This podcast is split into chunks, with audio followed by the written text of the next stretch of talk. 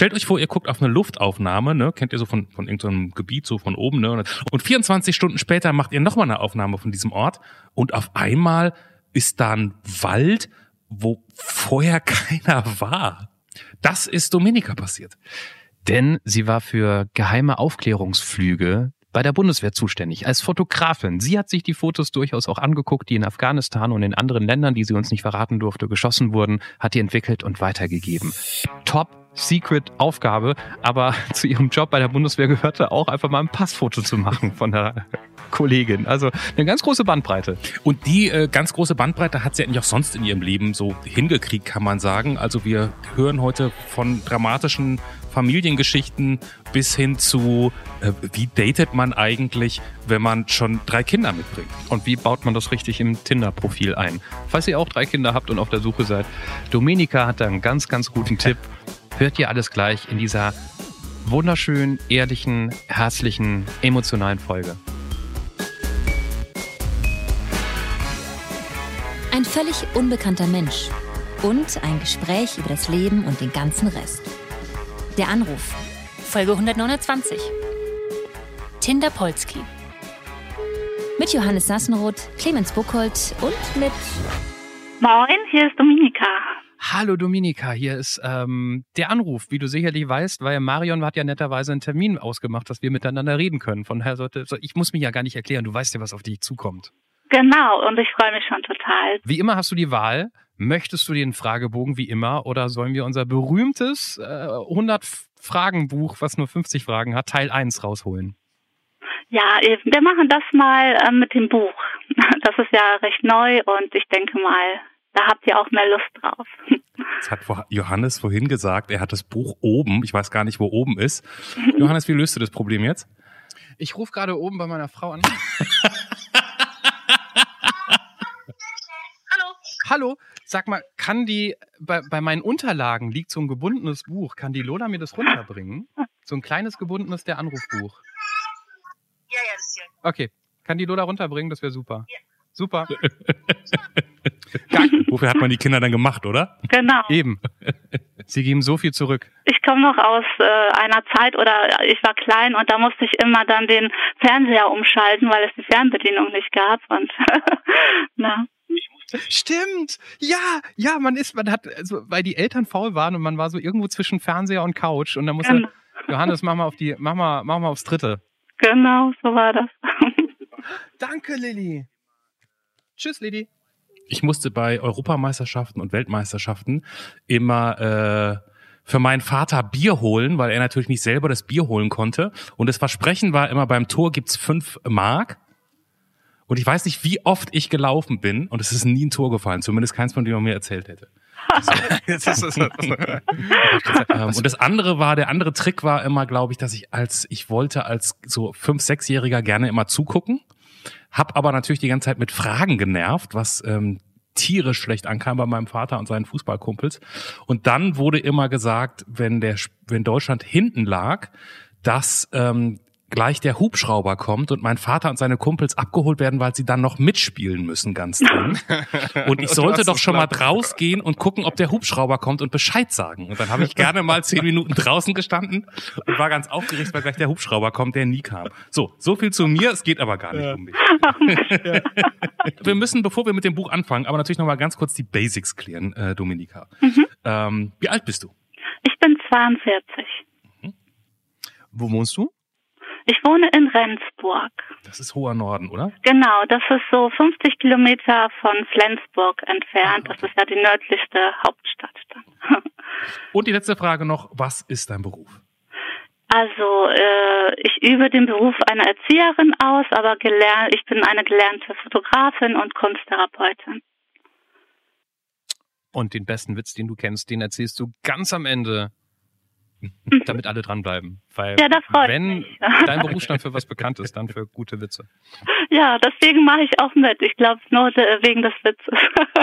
Okay. Wenn ich kurz da einhaken darf, wieso bist du eigentlich Fotografin und Kunsttherapeutin und arbeitest als Erzieherin? Ja, also ähm, ja, ich habe eine Ausbildung gemacht zur Fotografin. Äh, damals habe ich noch in Paderborn gewohnt. Mhm. Und ähm, nach der Ausbildung habe ich mich bei der Bundeswehr beworben und äh, das war 2001 ähm, und war eine der ersten Frauen, die dann bei der Bundeswehr auch einen anderen Dienst machen durfte. Ähm, als hier ähm, ja Sanitätsdienst war ja früher möglich für Frauen äh, und ähm, ich habe halt Fotosoldatin bei der Bundeswehr ähm, acht Jahre ausgeübt, den Beruf. Fotosoldatin? Ja, so nannte sich das. In Jagel, das Aufklärungsgeschwader. Mh, mm, ja. Also ähm, im, Prinzip, mhm. im Prinzip Image-Fotos für die Bundeswehr machen. Genau, Fotos für die Bundeswehr, aber auch, ähm, also das Aufklärungsgeschwader ist, ähm, wir haben Fotos gemacht äh, aus der Luft, also die Tornados hatten halt klassische Kameras äh, dabei. Und ähm, ja, wenn die Piloten gelandet sind, mussten die Filme ganz schnell ins Fotolabor. Und äh, ja, wir haben die Filme entwickelt, wir haben das dann weiter an die Auswertung gegeben. Und danach haben wir aus diesen negativen auch positive erstellt, so klassisch in der Dunkelkammer. Und ähm, ja, nebenbei haben wir natürlich auch Passbilder gemacht äh, von den Soldaten, aber auch. Entschuldigung, ich, die Bandbreite zwischen Passbilder und Aufklärungsfotos, die irgendwie in geheim. Das klingt so. Waren das geheime Missionen, die Fotos, die ihr da ausgewertet habt, oder? Ja, auch, auch, genau. Das ist äh, ja Sicherheitspersonal, sag ich mal. Äh, deswegen hat die Bundeswehr auch ihre eigene Fotografen, ne? weil nicht alles darf dann an die Öffentlichkeit. Äh, Gerade so ähm, in Krisengebieten, ne? da wurden ja auch Fotos gemacht und äh, ja, es wurden aber auch, ähm, also die Bundeswehr ähm, ist auch dafür da, wenn mal äh, Personen vermisst werden. Auch da äh, macht die Bundeswehr auch Fotos aus der Luft. Ne? Die haben auch die Möglichkeit, mit Infrarotkameras äh, Bilder zu machen. Ja, also ich glaube, äh, mittlerweile läuft das ein bisschen anders. Das ist alles digital geworden, aber zu meiner Zeit ähm, war das ja noch alles analog und auch, ja, war auch ein bisschen mehr zu, zu tun. Zu deiner Zeit, wir reden von vor wie viele Jahren? Ich habe es nicht mitbekommen. 20? Also ja, also 2001 bin ich dahin, mhm. für acht Jahre, genau. Und ich denke mal so seit 2000, ja, ich glaube seit 2013, 14 ist halt nur noch digital dort. Genau.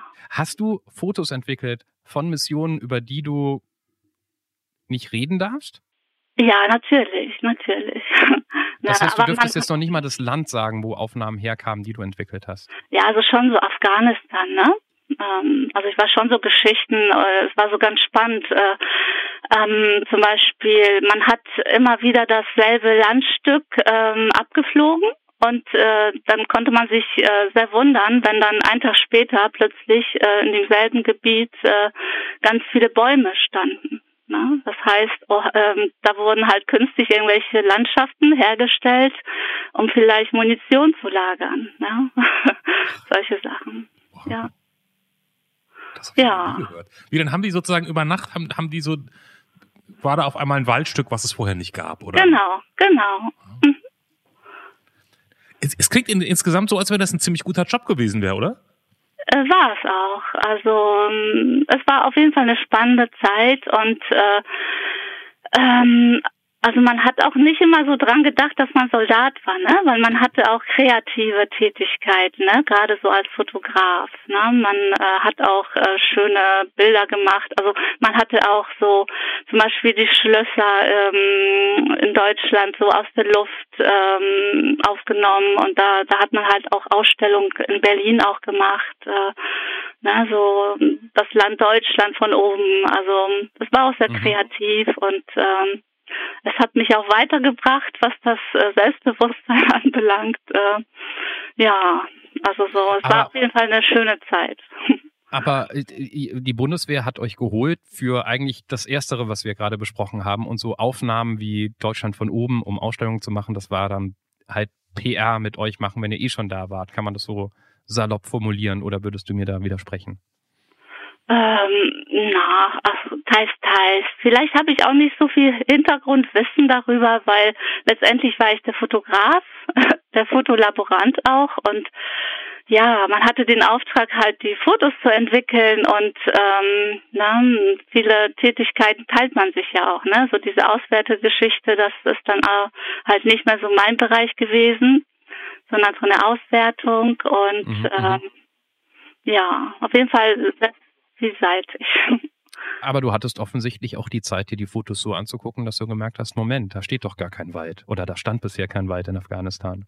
Ja, das schon, das schon, ne? Genau. Was, warst du dann auch äh, sehr beliebt unter den äh, Soldatinnen? Weil man wusste, wenn die Domenica kommt, gibt's immer Chancen, dass man jetzt gute Bilder von sich kriegt und irgendwie so, so ein bisschen was zum Angeben? Ähm, ja, weiß ich jetzt nicht. Oder? Man hat doch jetzt wahrscheinlich selten, dass man, ich habe keine Ahnung, aber ich würde jetzt nicht vorstellen, dass bei der Bundeswehr überall Profifotografen rumrennen. Da würde ich mich doch irgendwie, da würde ich mich doch irgendwie freuen, wenn da mal jemand kommt und äh, und einen entsprechend ablichten kann. Ja, also wir hatten, also wir waren wirklich ganz viele Fotografen, ne? Also was also man kann sogar beide Bundeswehr oder man kann auch ohne den Beruf des Fotografen gelernt zu haben zur Bundeswehr zu gehen. Äh, man wird da eingestellt und man macht dann nach der Grundausbildung eine Fotoausbildung äh, halt im zivilen Bereich und ist dann aber trotzdem Soldat und wenn man dann nach den drei Jahren äh, fertig ist, ja kommt man wieder und ja, arbeitet halt für die Bundeswehr als Fotograf. Und wir waren damals wirklich ein großes Team. Also ich denke mal, das ist jetzt schon ein bisschen länger her, aber so 15 Fotografen waren wir schon bei uns. Hast du auch Grundausbildung durchlaufen? Ja, habe ich gemacht. Ähm, zwei Monate waren, äh, waren das damals. Äh, ja, in Goslar war das. Ja, das war schon anders, als ich es mir vorgestellt hatte. Nämlich Ja, also als ich bin so ein bisschen, ähm, ich muss sagen, wenn mich irgendein Gedanke packt, dann äh, entscheide ich mich schnell für etwas, so aus dem Bauch Gefühl heraus. Und dann habe ich irgendwann den Film Die Akte Jane gesehen mit Demi Moore. Und dachte, boah, ne, so, so Sport und so Selbstbewusstsein. Und das geht da richtig hart zu. Und man muss Konditionen mitbringen. Und äh, ja, ich habe mich da auch richtig lange ähm, für vorbereitet. Na, ich war damals eigentlich eher unsportlich. Und äh, als ich so das Ziel hatte, zur Bundeswehr zu gehen, äh, ja, habe ich Sport gemacht und war richtig fit und bin dann zur Bundeswehr und zu der Grundausbildung und äh, war ein bisschen enttäuscht, wie luschig das eigentlich war. und, ähm, und ganz fatal war das nachher bei der Luftwaffe. Ne? Als ich dann wirklich dann da war, dachte ich, oh je. Ne? Was, weil die alle ganz unsportlich waren, oder? Ja, also so gerade so äh, die Herrschaften, äh, die Älteren, also auch so die Offiziere, sage ich mal, ne, wenn wenn sie dann einmal im Jahr so einen äh, PFT-Test durchlaufen mussten, Physical Fitness Test, äh, ja, dann habe ich schon nicht schlecht gestaunt, als ich dann hier meine 30 Sit-ups gemacht habe und neben äh, neben mir so ein Offizier der für den dann so ein äh, so ein Stabsunteroffizier zählen musste, wie viele er schafft, wo er dann Anfang äh, am Anfang so gezählt hat eins, zwei, drei und nahe zehn, 15, 20, 30 fertig. ja, also das war schon äh, ja, ich habe nur gedacht, oh je, wenn wenn wenn wir wirklich Krieg bekommen, dann ja, dann dann hoffen wir, dass dass, dass uns gute Fotos vor allen Dingen irgendwie nach vorne bringen und nicht die die Fitness der, der Kompanie. Genau. Wenn du jetzt an deine Bundeswehrzeit zurückdenkst und an die Fotos, die du gemacht hast, welches Foto, das nicht geheim ist, von dem du uns erzählen darfst, fällt dir als erstes ein? Ich würde schon sagen, so die Luftaufnahme äh, meiner Wohnumgebung, so das hat mich auch sehr interessiert. So damals war das meine Lieblingsstadt Schleswig, das ist ja auch nicht so weit weg von Rendsburg und ja einfach mal so von oben zu gucken, ne? So also eigentlich unspektakulär. Und, ja. und da, da habt ihr irgendwann mal so auf dem Rückflug von irgendeiner Mission gesagt, komm, fahr doch mal, flieg doch mal schnell über Schleswig, oder? Äh, genau, das, das hatten, haben Kollegen auch mal gemacht. Ne? Also ich durfte leider nie mitfliegen, ne? weil in so ein Tornado darf ja nur der Pilot mit einem Inspekteur rein und äh, also mitfliegen war nie. Okay. Die, die Möglichkeit. Außer mit der Transal, ne? Wenn wir mal eine Manöverübung gemacht haben, irgendwo hin, dann ja. Hast du dich für acht Jahre verpflichtet oder hattest du nach acht Jahren einfach genug oder was war der Grund, dass du dann aufgehört hast? Also ich hatte mich erstmal für vier Jahre verpflichtet und dann hat man mir das schon ein bisschen schmackhaft gemacht, länger zu machen, weil äh, man danach mehr BFB-Zeit hätte, also Berufsförderungsdienst. Ähm, und äh, das heißt, dass äh, wenn man jetzt acht Jahre sich verpflichtet hat, äh, dass man dann äh, nach den acht Jahren für drei Jahre eine äh, ja eine Fortzahlung des Geldes bekommt. ne? Und äh, in der Zeit natürlich irgendwie noch äh, umschulen darf. Ne? Und äh, deswegen habe ich dann das gemacht und ich war auch zu diesem Zeitpunkt auch schon Mutter und mein ähm, Ex-Mann, also mein damaliger Mann, der war Berufssoldat und dann fingen die äh, ganzen Einsätze an mit hier Afghanistan und, und dann habe ich gedacht, nee, also ähm, ich als Mutter möchte nicht zwei oder drei Monate von meinem Kind dann mhm. getrennt sein und dann war es für mich klar, also so, wenn ich was mache, dann muss es richtig sein und so ein halber Soldat, der dann immer sagt, nee, ich will nicht weg, äh, mich könnt ihr nicht einplanen, also das wollte ich dann auch nicht sein. Okay, verstehe. Gut. So, Johannes, jetzt komm mit deinem Buch und blätter los. Frage 49. Ähm, Dominika, beschreib uns deinen schlimmsten Fremdschämen-Moment. Meinen schönsten Fremdschämen-Moment. Schlimmsten, schlimmsten. Äh, Fremdschämen. Ich weiß nicht, ob Fremdschämen schön sein kann. Also Fremdschämen, ich glaube, ich kann die Frage nicht so, damit kann ich nicht so viel anfangen. ich okay, glaube, ich bin so ne? aufgeregt, dass ich das echt ähm, Fremdschämen, das heißt, ich schäme mich für jemand anderen. Kann das Fremdsch sein? Ich, kann dir ein, ich kann dir einen Fremdschämen-Moment nennen, schon länger her, aber das ist einer der allerersten, die mir mal einfällt, als ich, da war ich noch Teenager, mit meiner Mutter in den Bertelsmann Club gegangen bin, falls ihr noch wisst, was das ist. So ja, klar. Ganz absurde Einrichtung, wo man irgendwie einmal im Vierteljahr irgendwie irgendwas kaufen musste. Und meine Mutter meinte, sie müsste noch kurz im Bertelsmann Club und dann bin ich mit ihr in den Bertelsmann Club gegangen und dann zog sie aus ihrer Handtasche etwas raus und meinte, sie hätte das hier gekauft und sie jetzt wirklich sauer, weil die Kassette passt nicht in den Kassettenrekorder. Und dann wollte die Verkäuferin irgendwas sagen und hat sie immer so und dann hat meine Mutter dieser Verkäuferin gar nicht zu Wort kommen lassen, weil sie sofort so in Rage war und ich habe auch gesagt, ey Mom, pass auf mal ganz und meine Mutter hielt die ganze Zeit eine CD in der Hand ähm, und hat aber ist davon aus und es war einfach wahnsinnig peinlich, weil alle in dem Laden noch irgendwann geguckt haben, alle wussten, das ist eine CD und keine Kassette. Das war Fremdschämen, wenn man so daneben steht und denkt so, tu doch bitte ein Loch auf, in das ich jetzt schnell reinspringen kann. So würde ich das definieren. Ja, okay. ja, also es, es gibt äh, wirklich viele Momente. Also und die haben äh, echt auch viel mit meiner Mutter zu tun, muss ich ganz ehrlich sagen. Also ja, was eigentlich auch nicht lustig ist, weil es hat schon was mit meinem, mit dem Tod meines Vaters zu tun. Ähm, und irgendwie schäme ich mich auch so für meine Mutter, was sie jetzt so draus gemacht hat.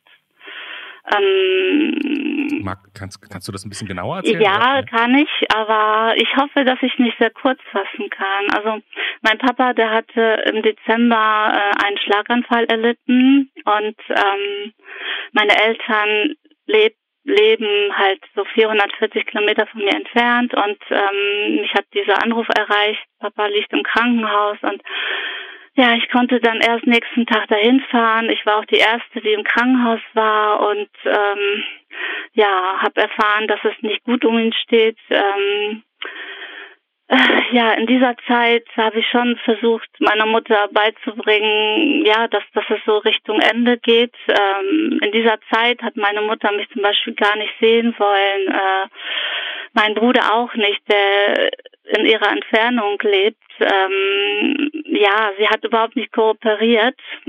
Und äh, als mein Papa dann verstorben ist, äh, zwei Wochen nachdem er im Koma lag, ähm, hat meine Mutter mich zum Beispiel gebeten, eine Trauerfeier zu organisieren.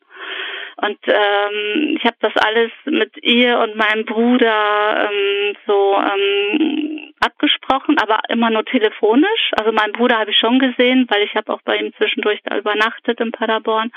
Aber ja, das war alles sehr unpersönlich. Ne? Und ich habe halt die Trauerfeier hier in Schleswig-Holstein organisiert. Die sollte aber in Paderborn stattfinden und ja, und als dann der Tag der Beerdigung war, kam meine Mutter gar nicht. Ähm, ja, mein Papa sollte im Anschluss äh, seebestattet werden hier in Schleswig-Holstein. Es sollte halt nur die Trauerfeier gemacht werden in Paderborn. Und sie kam da gar nicht zu der Trauerfeier. Und äh, zwei Wochen später äh, erreichte mich ein Brief vom Anwalt. Ähm, sie hätte von nichts eine Ahnung gewusst. Äh, also sie hätte von nichts gewusst. Ne? Ich hatte sie übergangen bei den ganzen äh, Organisationen und sie bezahlt auch das Geld nicht. Und ja, das ist etwas, was mich sehr belastet, weil mein pa Vater immer noch nicht bestattet ist. Also sie klagt, äh, sie sagt, äh, sie war, sie wusste von nichts und sie ist mit dieser Seebestattung gar nicht einverstanden und äh, sie klagt jetzt quasi die Urne ein. Ne? Und das belastet mich unheimlich, ne? dass, dass, dass da einfach keine Ruhe einkehrt und äh, ja. Verständlich. Es ist was komplett anderes als Fremdschämen, aber ähm, ja, ich schäme mich schon für sie, ne, dass sie so äh, uns Kindern sowas antut und äh, nach außen hin solche Geschichten äh, erzählt. Und, und, und, und du hattest eigentlich immer mit ihr alles abgeklärt oder sie informiert? Ja, Genau, ich habe äh, das alles mit ihr so abgesprochen, auch mit meinem Bruder. Und sie war wirklich zwei Tage vor der Trauerfeier schon sehr skeptisch, aber das ist so meine Mutter. Ähm, ähm, also ich, ich sage, dass meine Mutter psychisch krank ist. Das ist aber leider nirgendwo diagnostiziert und äh, aber meine Mutter war halt sehr skeptisch und dann haben wir gesagt, na gut, Mutter, lass uns dann die Trauerfeier machen, die Urne wird da sein und du hast immer noch das letzte Wort. Na, und mh, mm, dann hat sie gesagt, ja gut, äh, es soll alles so bleiben, wie es ist. Und äh, ja, dieses Hin und Her, ne? Ähm, ja, sie hat die Lieder ausgesucht, die, die bei der Trauerfeier gespielt wurden. Also, ähm, ja, na, was soll ich dazu sagen? Deine Eltern waren noch verheiratet oder nicht? Ja, doch, sie waren verheiratet und äh, ich hatte ein sehr gutes Verhältnis zu meinem Vater und äh, äh ich habe ich hätte ihm gerne mehr geholfen, dass, dass er sich mehr durchsetzt in dieser Ehe. Ne? Äh, mein Vater, der war uns, der stand uns sehr nah, also, also mir und mein Bruder und äh, meinen Kindern. Ich habe drei Kinder und er wollte halt öfters bei uns sein. Ähm, meine Mutter ist äh, an einen Rollator ähm, angewiesen und ähm, ja, erst hieß, erst hieß es immer, sie kommt mit und dann kam sie dann doch nicht, obwohl ähm, eine Ferienwohnung organisiert war und dann kam mein Vater dann alleine. Er wollte aber nie länger als einen Tag hier sein, weil er Angst hatte, dass ihr was passiert und also immer dieses Hin und Her, ne? Und äh, ich hatte auch im Oktober hätten wir noch zusammen einen Urlaub äh, machen können, den ich organisiert habe. Nach, äh, meine Mutter war einverstanden, sie wollte gerne mit ihren Enkeln und uns Urlaub machen und ja, und eine Woche vorher äh, ja, haben sie abgesagt. Ne? Und ich hätte vielleicht meinen Vater halt nochmal äh, gesehen. Ne? Ich hätte nochmal die Zeit mit ihm haben können. Und so habe ich ihn das letzte Mal im August gesehen und ähm, vielleicht hätte er den Schlaganfall auch im Oktober bekommen und ja, solche Gedanken schießen mir mhm. natürlich durch den Kopf. Mhm. Er, war, er war immer gestresst, dadurch, dass seine Frau halt äh, ja immer alles durchgebracht hat. Und so gut wie dein Verhältnis zu deinem Vater war, so du hast gerade, du hast gerade nicht gesagt, äh, mein Vater hatte Stress wegen seiner Frau. Du hast nicht gesagt, mein Vater hatte Stress wegen seiner, wegen meiner Mutter. Hm. Ja, ich habe mich jetzt ein bisschen distanziert von ihr. Also, ähm, sag mal so, meine Mutter ist echt eine schuldige Person, eigentlich schon immer gewesen.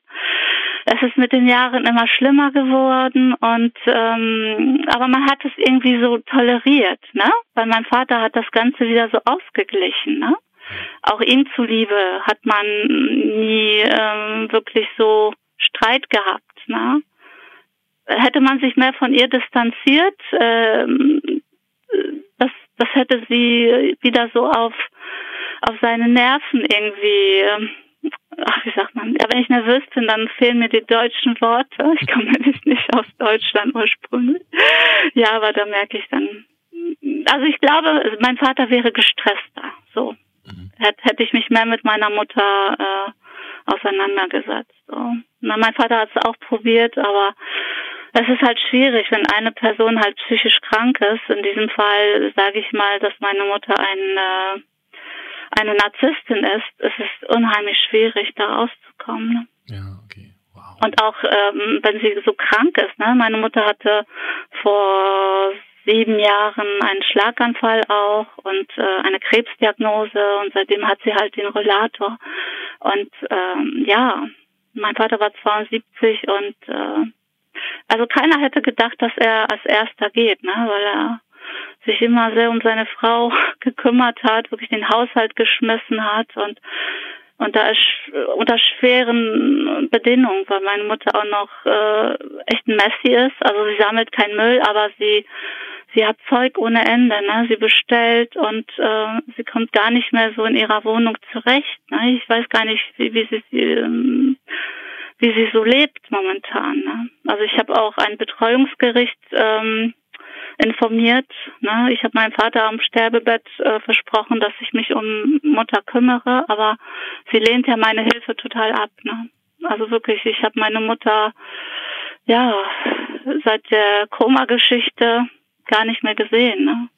Und äh, ich weiß auch gar nicht, wie ich mit ihr umgehen soll, so mit dem Anwalt. Und mittlerweile hat sie das Geld äh, überwiesen vor zwei Tagen. Ähm, aber ich weiß nicht, wie ich jetzt weiterverfahren soll, weil ich merke schon, dass mir diese, dieser Abstand gut tut. Mhm. Aber andererseits ist da diese, ja, ne, diese Frau, die da halt alleine lebt und äh, man macht sich schon Gedanken, ne?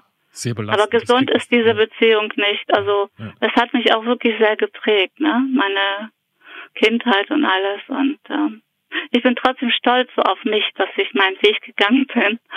Ähm, na, und ich mache halt vieles ganz anders wie meine Mutter. Ne? Also mein Vater ist schon ein großes Vorbild für mich.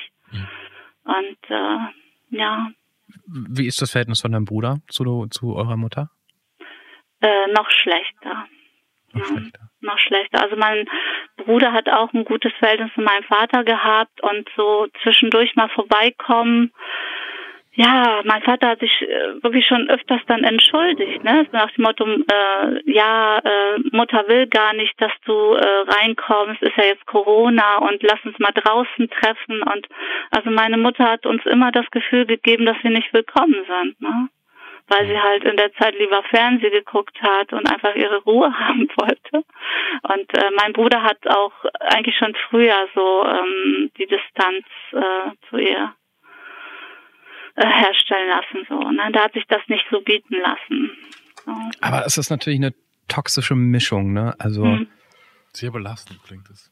Ja, ja, ja auf, auf der einen Seite, wo du sagst, ja, man kann sich auch mit Familie verkrachen und es geht einem ohne die Familie oder ohne ein Familienmitglied besser, in Anführungszeichen, aber so ist es ja. Und auf der anderen Seite hat man diese Verantwortung, die man in sich spürt, ähm, dass das in eine richtige Balance zu bekommen, da, puh, ja, also ich möchte nicht dasselbe Los äh, haben wie mein Vater, ne? Weil irgendwie mhm. ich schon so wie mein Vater, ne? So aus dem Pflichtgefühl äh, macht man das äh, alles und äh, deswegen ähm, ich äh, ja, es ist schwierig. Also ich rede mit vielen Menschen so darüber und trotzdem habe ich so dieses, ähm, die tut mir innerlich sehr leid, ne?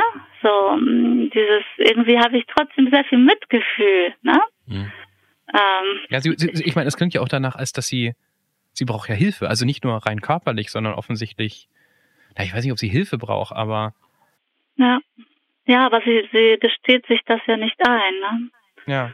Und wie gesagt, das Betreuungsgericht, was da jetzt weiter äh, dabei äh, heraus, herauskommt, weiß ich nicht, weil das ja wieder Datenschutz ist. Ne? Also ich habe halt mein Bestes gegeben und äh, mal schauen. Ne? Also am Sonntag ist ja Muttertag. Ich werde, ah, ich denke mal, ich werde anrufen. Einfach mal zu hören, ja, wie es dir geht. Ja. Aber ich finde, also ich, ich vergesse nicht, was du leistest. Ne? ähm, so belastend die Situation ist, darfst du ja auch, finde ich, selbst auf die Schultern klopfen. Weil es gibt eine Menge Menschen, die wegen geringeren Problemen schon längst ähm, das Handtuch geworfen hätten. Ähm, und dass du trotz dieser Belastung, trotz dem, dass das Verhältnis alles andere als gut ist, sagst, ich ich arbeite in irgendeiner Form daran und versuche meine Hand auszustrecken. Gott, das hat ja fast schon was Christliches hier äh, von, von der Geschichte her so. Also ich finde, das solltest du dir immer vor Augen führen, was du da tust und was du leistest und ähm, falls irgendwann mal ein schlechtes Gewissen aufkommt, weil du sagst, ich, ich muss mich jetzt selbst schützen und ich habe alles getan, ich muss jetzt auch mal loslassen und dann ist diese Frau vielleicht auch alleine, aber ich kann nicht mehr tun als das, was ich getan habe, darfst du auch nicht vergessen, mhm. dass soweit es aus der Distanz für uns jetzt gerade erfahrbar war, dass du da schon auch eine Menge tust. Und ja. ich glaube, das, das vergisst man ganz schnell. Ähm, und das führt umso mehr noch zu schlechten Gefühlen. Mhm. Ja, das stimmt. Ich muss mal kurz, du hast, äh, bevor ich, bevor ich jetzt gleich das Buch raushole, ähm, du hast gerade in einem Nebensatz gesagt, wenn ich nervös bin, vergesse ich die deutschen Worte. Ich komme gar nicht aus Deutschland. Woher, ja, kommst, genau. woher kommst denn du ursprünglich? Ja, ich komme aus Polen, also so aus dem Raum Oberschlesien, äh, ähm, ja, Sabce heißt die Stadt, also ungefähr 60 Kilometer von Krakau entfernt, so im Süden Polens. Und, und, und hast du da noch Roots? Also hast du da noch eine Verbindung oder bist du irgendwie mit drei Monaten nach Deutschland gezogen? Nee, also ich war zehn Jahre alt. Äh, das war kurz vor der Wende. Da sind wir nach Deutschland. Ah, okay. Und, mhm. wie, und, und wie findet man das, wenn man zehn Jahre ist? Das war ganz schrecklich für mich, weil äh, dadurch, dass ähm, ja, wir hatten halt nur so eine so eine ähm, Einladung bekommen von meiner Oma äh, die schon ja lange in Deutschland lebte. Also es gab halt zwei Möglichkeiten, nach Deutschland zu kommen. Entweder halt so eine ja, so, so eine, ach, wie sagt man? also offiziell, dass man halt sagt, man möchte nach Deutschland und in Deutschland leben oder halt man wird eingeladen und sagt, ja, man möchte nur die Oma besuchen und äh, kommt dann wieder zurück nach Polen. Ne? Und meine Eltern hatten halt diesen, diese Einladungsgeschichte gemacht und dann, das hieß für mich, dass ich mich nicht von meinen Freundinnen verabschieden durfte. Wie fandst du, also deine Eltern hatten ja wahrscheinlich Gründe, warum sie nach Deutschland wollten. Wolltest du denn nach Deutschland? Nein. Du also keinerlei war, Ambitionen? Nein. Also das war halt so, äh, mein Bruder ist neun Jahre älter als ich und ähm, er stand kurz davor, äh, zum Militär eingezogen zu werden. Und mein Bruder war damals äh, sehr, sehr wichtig für mich. Er war ähm, ein großes Vorbild für mich. Äh, er hatte schon fast so eine Art Vaterersatz ähm, so für mich gehabt. Äh, er hat sich um mich sehr gut gekümmert, während meine Eltern äh, keine gute Ehe geführt hatten ne, mit vielen Streitereien und ähm, ja und äh, mein Bruder sagte dann, wenn ihr geht und äh, wenn ich zum Militär soll, dann dann bringe ich mich um, hat er gesagt. Und mein Bruder war für mich sehr sehr wichtig und äh, mein Bruder durfte nicht mit. Das heißt, äh, meine Eltern und ich sind dann nach Deutschland und ähm, ich war unheimlich äh, traurig und hatte Angst um meinen Bruder und wusste nicht, wann ich ihn wiedersehe und äh, ja. ja. Deswegen fand ich das ganz doof. Aber er kam zum Glück so ein halbes Jahr nach. Okay. Aber ja. du hast gerade gesagt, du wusstest, also wenn ich das jetzt richtig verstanden habe, bei eure sozusagen, eure Methode nach Deutschland zu kommen, war sozusagen, ihr geht die Oma besuchen und dann nicht mehr zurück.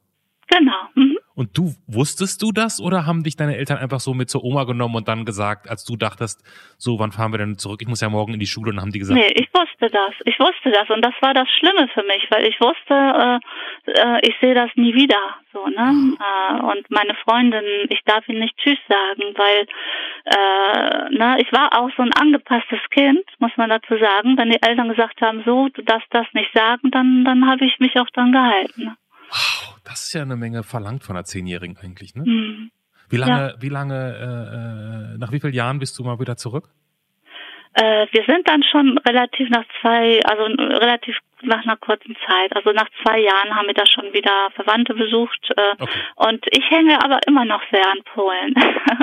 also ich habe äh, das letzte Mal war ich in Polen vor drei Jahren und da war ich tatsächlich alleine. Ich war damals alleineziehend und bin mit meinen drei Kindern nach Polen, weil ich so eine Sehnsucht danach hatte. Was fehlt dir? Was findest du da, was du hier nicht, was du, was du in Rendsburg nicht hast? Äh, so würde ich das vielleicht nicht sagen, aber irgendwie, also ich bin gerne beides mittlerweile. Mhm. Also ich äh, kann mich auch gar nicht entscheiden, so was ich jetzt mehr bin. Aber es hat ewig gedauert. Früher war ich gerne doch mehr die Polen. Mhm. Aber mittlerweile, äh, ich weiß nicht, ich habe einfach so ab und zu mal die Sehnsucht nach meiner Heimat, nach meiner alten Heimat. So vielleicht das Essen, ne? Das äh, hier gibt's auch nicht äh, alles, was es dort gibt. du, bist, du bist einfach Europäerin. Ja. Lass es uns ja. so sagen. Mhm. Die Nationalität der Polen ist äh, neben Deutsch, glaube ich, Number One Nationalität in der Anruf. Aha. Wir hatten Folge 72, äh, 62, Comedy Polski. Oh, daran Mit doch. Das Daran fand ich ja. toll, ja. Oh, die Frau, die war noch. super. Ich habe so geweint, ich war so gerührt, dass ich diese Oh. Geschichte gehört habe. Ne? So schön fand ich das. War das auch die, das weiß ich nicht, ob das die gleiche Folge war, ich erinnere mich noch immer dran, diese Tochter hatte, die, die Band, Fan von dieser koreanischen Boygroup war. Genau, so ja. Unfassbares 320 Euro das Ticket oder irgendwie sowas. Okay, okay, ja, daran. Das war Und, und wir haben auch über, über mit Wodka einreiben gesprochen, wenn man krank ist, warum das was hilft und so weiter. Genau. Falls ihr Folge 62 noch nicht kennt, wir kommen gerade eh immer noch nicht raus. Impfung hin oder her, wir bleiben zu Hause. Deshalb ähm, macht einen kleinen Ausflug. Sehr unterhaltsam, ist eine Alleinunterhalt, also eine Stand-up-Comedian, deshalb Comedy Polski, Folge 62. So, Mhm, nur echt so. eine tolle Frau, ne? Wirklich. So. Ja. Ich sage, Frage 15, gibt es etwas, wovon du schon lange träumst, dich aber bisher nicht getraut hast, es auch zu tun?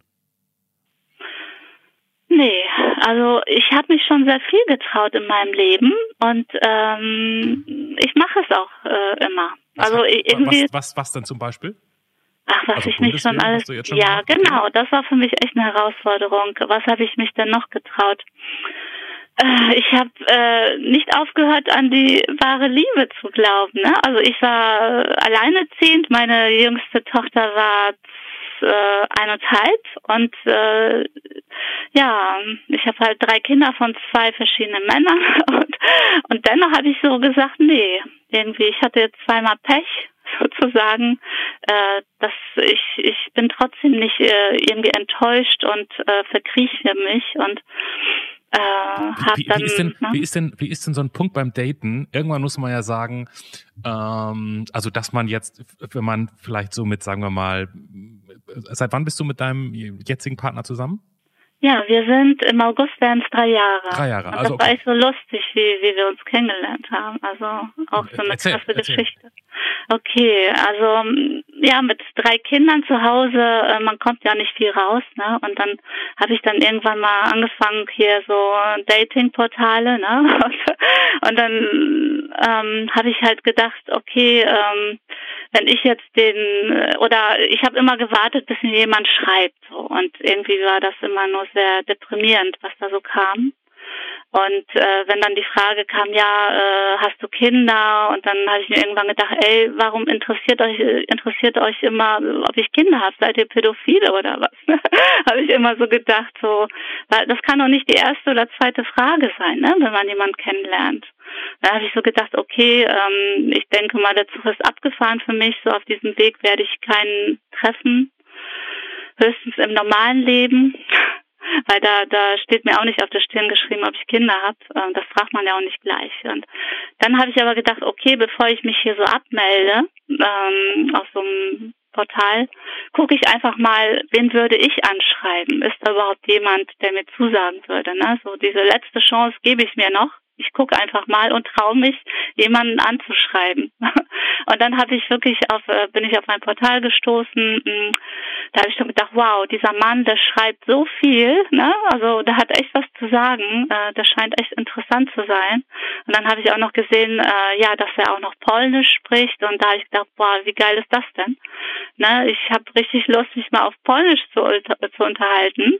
Ich habe auch gar nicht mehr so dran gedacht, wirklich ähm, ja, irgendwie meine Liebe nochmal so kennenzulernen. Also ich habe einfach nur gedacht, okay, der kommt aus Polen, komm, mit dem schreibst du mal ein bisschen Polnisch. Und dann habe ich ihm geschrieben und äh, seine Antwort kam direkt nach zwei Minuten und dann hat er geschrieben, hm, dein Profil finde ich auch ganz toll, aber du hast drei Kinder, ich habe noch keine Familie, deswegen werden wir uns in diesem Leben wohl nicht mehr begegnen. Das hat er geschrieben. Immerhin sehr ehrlich auf jeden Fall. Ja, ja. Nicht, nicht schön, aber ehrlich. Ja, und dann habe ich gedacht, okay, habe ich nur geschrieben, kann ich verstehen, äh, hast du aber irgendwie falsch verstanden. Ich, äh, ich wollte mich irgendwie nur nett auf Polnisch unterhalten, aber okay, ich wünsche dir ein schönes Leben. Und das hat ihm wohl sehr gefallen, dass ich nicht beleidigt war. Und er hat zurückgeschrieben. Und dann habe ich ihm einen Link auf meine Fotoseite gemailt. Also ich hatte damals noch eine Homepage als Fotografin und wusste, dass er sich für die Fotografie äh, interessiert. und dann hatten wir echt ein Thema und dann, ja, er hat sich auch sehr gefreut, dass wir auch gut miteinander Polnisch sprechen konnten. Also wir haben natürlich äh, zwei Wochen lang nur gechattet und, und Sprachnachrichten geschickt. Ja, und das war ganz toll. Und ja, er wollte nie eine Frau mit Kindern haben und äh, jetzt leben wir zusammen. Jetzt versuchen wir noch ein eigenes Kind zu bekommen. Mhm. Was leider, äh, ja, letztes Jahr war nicht nur der Tod meines Vaters sehr schicksalhaft für mich, sondern ich hatte auch drei Fehlgeburten. Aber ich würde sagen, ich traue mich dennoch, es nochmal zu probieren. Ne? Also deswegen diese Frage, ja, was habe ich, äh, was würde ich noch gerne machen und äh, traue mich nicht, nee, das gibt's in meinem Leben okay. nicht. Ja. Okay. Das sagen, glaube ich, die wenigsten Leute über sich, aber es ist toll, wenn man das sagen kann, würde ich, würde ich denken. Absolut, absolut. Johannes, dann klapp du nochmal auf. Das ist auch sehr dickes Papier. Das klingt ja hier gerade wie, Wie, wie, die, wie die Tornados, die die Fotos aufgenommen haben für Dominika. So. Frage 22. Beschreib uns deinen Tag vom Aufstehen bis zum der Anruf Anruf gerade. Oh, das ist echt viel, ne? Also, ich stehe um 5 Uhr morgens auf. Äh, Leck mich am Arsch, 5, 5 Uhr. Uhr morgens, okay, ja. Wir, wir hören weiter fasziniert bis schockiert zu. Mache seit zwei Wochen morgens schon Gymnastik, weil ich so dolle Rückenschmerzen hatte. Ich, also ich mache jetzt eine Viertelstunde Stepper morgens und fünf Minuten Bauchübung. Kurze Zwischenfrage. Ich meine, sowas nimmt man sich vor und das macht man dann den ersten Tag und am zweiten Tag denkt man, ich mach's morgen wieder. Du machst es wirklich, du ziehst es durch. Ich ziehe es durch, weil weil ich es nicht mag, irgendwie äh, ja so steif zu werden. Ne? Also ich, ich bin halt schon 42 und ja, ich möchte halt fit bleiben. Lass, Ne? lass uns darüber nicht reden, aber weißt du, ich bin, ich bin unwesentlich älter und wahrscheinlich viel unfitter als du, stehe morgens trotzdem nicht um 5 Uhr auf, auch wenn ich es mir wünsche. Okay, du machst den Stepper, du machst deine Übung, wie, wie geht's Genau. weiter? Ja, dann gehe ich duschen. Ähm, dann ähm, mache ich die Frühstücksdosen für meine Kinder fertig. Ähm, ich habe drei Kinder im Alter von vier, neun und 14 Jahren. So, dann mache ich Frühstück, ähm, wecke die Kinder. Ähm, ja, die Kleine, da muss ich noch ein bisschen animieren, dass sie sich anzieht. ja, dann fahre ich die, äh, den mittleren und die kleine äh, jeweils in die Schule und zum Kindergarten. Dann fahre ich selbst äh, ähm, zur Arbeit. Ich arbeite in einem Kindergarten als Erzieherin, das erste Mal in meinem Leben. äh, ja, und bleibe dort, ja, mindestens bis 13 Uhr. Ja, fahre dann nach Hause, mache eine kurze Pause, ähm, gehe mit dem Hund spazieren. dann hole ich die Kinder ab. Ja, dann mache ich Essen, dann spiele ich mit ihnen. ja, um so gegen 18.30 Uhr essen wir gemeinsam noch. Ähm, ja, Warmessen tun wir abends. Um, um 19 Uhr musst du koksen, damit du nicht sofort einschläfst. Äh, nee, also das passiert, also koksen gar nicht, aber ähm, ja, es ist wirklich so, wenn ich dann, wenn wir dann mit dem Großen, also mein Freund, äh, mein großer Sohn und ich noch irgendwie eine, äh, eine Folge El Bandi gucken, so gegen 20 Uhr, dann passiert das sehr oft, dass mir echt die, die Augen zufallen. Ne? El Bundy, wow, das ist aber. Aber wir gucken auch manchmal Scrubs oder Two and a Half Men, das ist auch gut. Auch, aber lustig, lustig, weil ich dachte gerade, ich habe vor kurzem mal wieder Scrubs angefangen. Ich habe damals Scrubs geliebt. Äh, ich liebe JD, ich liebe den ähm, Darsteller dahinter. Ähm, und so beim Bügeln, oh Gott, wir Hausmenschen hier, beim Bügeln guckt man ja irgendwas, was einen nicht fordert. Und ich dachte mir bei Scrub schon, krass ist das lang her, krass sehen die alle anders aus, das, äh, die, die Handys und die Technik und ähm, du merkst, das ist eine andere Zeit, aber El Bandi ist ja einfach nochmal 20 Jahre nochmal davor, so ungefähr. Ja, aber ich, ich würde sonst noch ältere Filme gucken. Also ich habe so schon mit zehn Jahren mich sehr für Stummfilme interessiert. Also, also ich bin halt so eine Nostalgikerin irgendwie schon immer gewesen oder ein gutes Kultfilme und ja.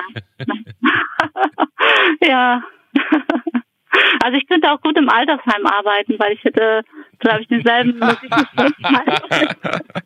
Wenn die, wenn die, wenn die Alten über El Bandi reden, kann ich da mitreden. Damals, wir hatten ja nichts anderes außer El Bandi. Ich, ich, ich bin jetzt eh überrascht, dass, also das können wir ja da ruhig mal verraten, wir nehmen gerade äh, diese Folge auf zwischen 19 und 20 Uhr. Ähm, da müsste doch jetzt eigentlich alle zwei Minuten irgendein Kind reinkommen und irgendwie sich beschweren oder was wollen oder das Abendessen war nicht genug oder was, was ist mit den Kindern los? Ja, es ist so, ähm, mein äh, Freund, der ist heute zu Hause. Der wäre normalerweise, also einmal in der Woche trifft er sich mit seinen Schulfreunden, die er schon seit 30 Jahren kennt. Das ist immer Donnerstag.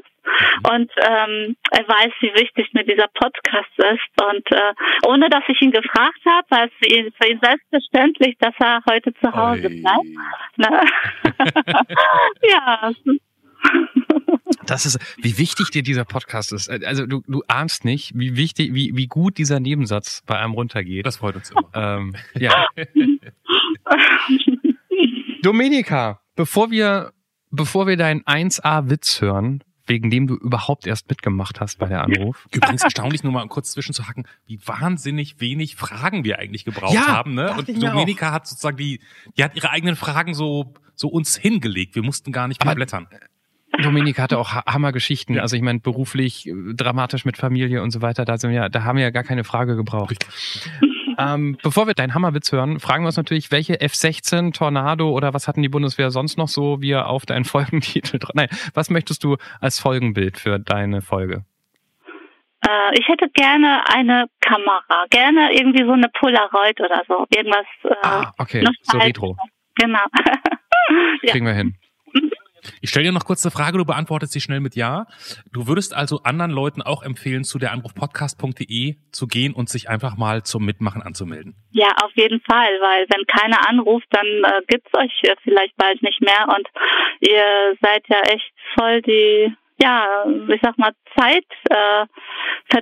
Äh. Ein netter Zeitvertreib, der sehr motiviert und die Menschen, die ihre Geschichten erzählen, äh, das ist einfach sehr aufbauend, sag ich mal. Wenn man selber Probleme hat und einfach so die anderen Schicksale hört, äh, die Geschichten und ähm, das baut sehr auf und lenkt so ein bisschen von den eigenen Problemen ab.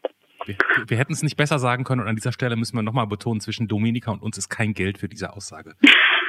Nee, Wir haben das Bild, wir haben das Lob, wir haben die Hammergeschichten. Danke dafür. Nach deinem Witz legen wir Eisenhart sofort Ja, auf. und danke auch an euch, ne? Es war echt super. Das Ich freue mich. Hier ist der, hier ist der Vorhang, der aufgeht äh, und hier der, der Anrufwitz von Dominika. Here we go.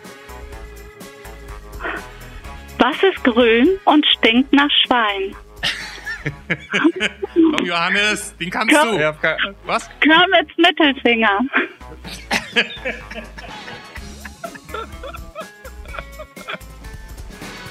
Das war Der Anruf. Von und mit Clemens Buchholz und Johannes Sassenroth. Technische Unterstützung Andreas Deile. Die Stimme im Layout, also ich, Andrea Losleben. Für mehr Infos und Mitmachen der Anruf podcast.de.